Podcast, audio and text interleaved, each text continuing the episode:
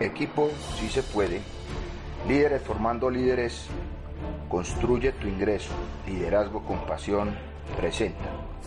Episodio número 3, Tribus, de Seth Godin. ¿Cómo estaba ese Siraj? Gary Vaynerchuk dirige Wine Library TV y tiene una tribu. Millones de personas de todo el mundo se dirigen a él para narrar su pasión por el vino. Él los ayuda a descubrir nuevos vinos y a entender mejor aquellos que aprecian. Pero Gary no, comercia con esta audiencia ni tampoco la dirige. Prefiere liderar una tribu. Es un acto de generosidad y el combustible de un movimiento, no una maniobra de marketing. No incita, guía hablaba o escribía antes que la gente hablaba o escribía antes la gente acerca de los vinos, por supuesto. Nunca ha habido problemas para que esta información fluyera. Lo que hace de Gary un personaje de éxito es la manera en que utiliza un nuevo medio y nuevas técnicas para comunicar su pasión, para conectar con la gente y producir cambios y así el movimiento crece. El interior de la tribu. Miss Matthews es la vicepresidenta primera del Central Marketing Group de Microsoft. Bill Gates y Steve Ballmer han contado con ella para comercializar los productos Microsoft durante casi una década.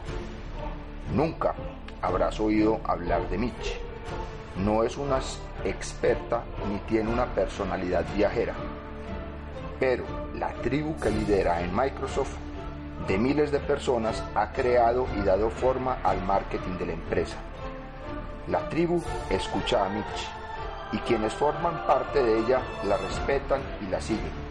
La atención que le presta esta tribu interna es un privilegio ganado con esfuerzo y una valiosa responsabilidad. Este es un libro para quienes escogen liderar una tribu. Dentro o fuera de ella, las posibilidades son enormes. La oportunidad. Es sencillo. En la actualidad hay tribus por todas partes, dentro y fuera de organizaciones públicas y privadas, sin ánimo de lucro, en aulas, por todo el planeta. Cada una de estas tribus ansía liderazgo y conexión. Tú tienes una oportunidad, la oportunidad de encontrar o reunir una tribu liderar y liderarla. La cuestión no es si te es posible hacerlo. Hoy la pregunta clave es, ¿te decidirás a hacerlo? He escrito durante mucho tiempo acerca del hecho de que todos somos vendedores. La proliferación de canales de comunicación, junto con la creciente importancia de las personas en las organizaciones, casi permiten que cualquiera influya en el mercado de cualquier cosa. Este libro propone algo nuevo. No somos solo vendedores, ahora somos también líderes.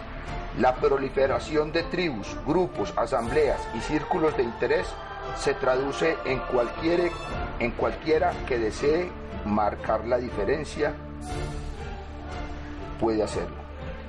Sin líderes no hay seguidores. Tú eres un líder, te necesitamos. Algo en que creer.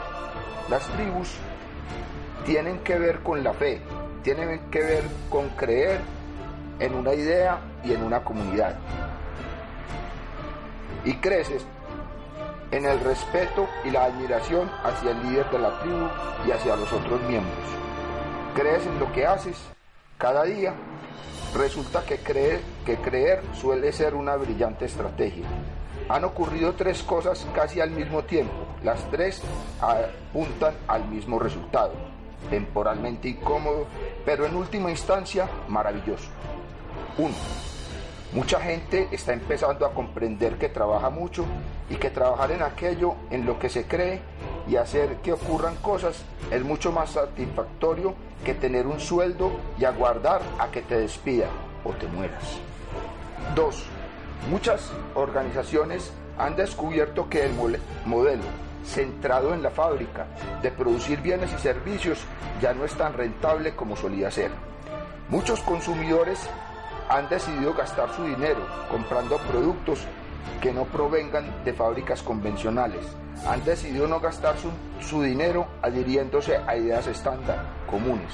Los consumidores han tomado posiciones y gastan su dinero y su tiempo en moda, en historias, en cosas que importan y en cosas en las que creen. De modo que aquí estamos. Vivimos en un mundo que nos permite llevar a cabo cosas, que nos concede el deseo de trabajar en lo que creemos, en un mercado que nos pide que seamos excepcionales. Y, y con todo, en medio de todos estos cambios, seguimos anclados. Anclados en las normas arcaicas, anclados a industrias que solo rehuyen los cambios, sino que luchan activamente contra ellos. Anclados al miedo, a lo que diga nuestro jefe, anclados porque nos da miedo meternos en líos. La mayoría estamos anclados a comportamientos típicos de jefes y empleados, en lugar de comportarnos como los líderes en los que podemos convertirnos. Nos adherimos a una empresa en lugar de a una tribu. La ironía es que todo este miedo solía ser útil. El miedo al cambio está instalado en muchos organismos, porque el cambio es el primer signo de riesgo. El miedo al cambio en una fábrica está justificado cuando la eficiencia está a la orden del día. Hoy, con todo el miedo que solía protegernos en el trabajo, es nuestro enemigo. Ahora se, interpone en nuestro camino. Imagina trabajar en AOL, en una agencia de hipotecas o en CIAS. Tal vez haya sido divertido un tiempo, pero no lo es en absoluto cuando la empresa se hunde. ¿Cómo te ha ido el día? Es una pregunta mucho más importante de lo que parece. Resulta que aquellos a quienes más les gusta su trabajo son los que mejor lo realizan, quienes dejan mayor huella y quienes más cambian. Ciertamente cambia la manera como ven el mundo, pero también cambia en el mundo. El poner en entredicho el statu quo, un grupo de herejes está descubriendo que una persona, solo una, puede marcar una enorme diferencia. Jonathan Ive se lo pasa en grande trabajando en Apple, pero también está marcando la diferencia. Lidera su equipo de diseño y alimenta a la tribu Macintosh con ideas que todos los demás adoptan.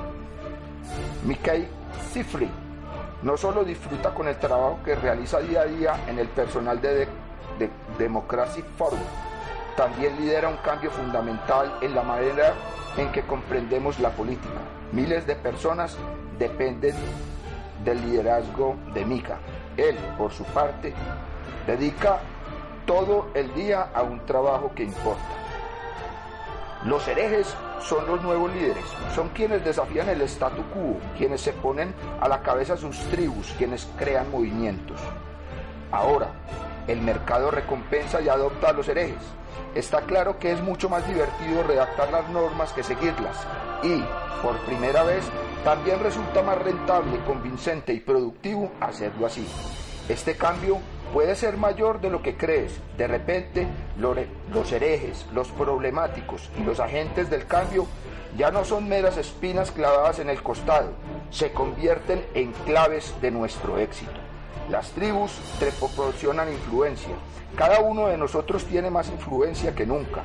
Quiero que pienses en las posibilidades de la nueva influencia.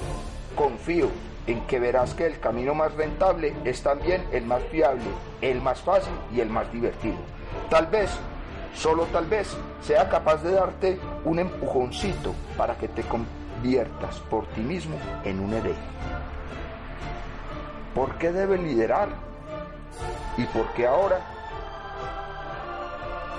Este libro entreteje algunas grandes ideas que tomadas en su conjunto forman un irresistible argumento. Las tribus están prosperando por todas partes, pero hay escasez de líderes. Te necesitamos. Mi tesis. Por primera vez se espera que cualquier persona sea capaz de liderar una, en una organización y no solo el jefe. La actual estructura del puesto de trabajo supone que es más fácil que nunca cambiar las cosas y que las personas tienen más influencia que antes. El mercado busca organizaciones e individuos que cambien las cosas y que creen productos y servicios extraordinarios. Es atractivo, emocionante, rentable y divertido. Sobre todo, hay una tribu de empleados o clientes o inversores o creyentes o aficionados o lectores que esperan que los conectes entre sí y los guíes hacia donde desean ir. Liderar no es difícil. Lo que ocurre es que hemos sido entrenados durante años para no tener que hacerlo. Quiero ayudarte a que comprendas que dispones ya de las habilidades necesarias para marcar una gran diferencia y quiero convencerte de que lo hagas. Lo mejor es que no será necesario que esperes a tener el trabajo adecuado, que montes una organización, ni que te asciendan tres puestos en el organigrama de tu empresa. Puedes empezar ahora mismo. Fin del episodio 3.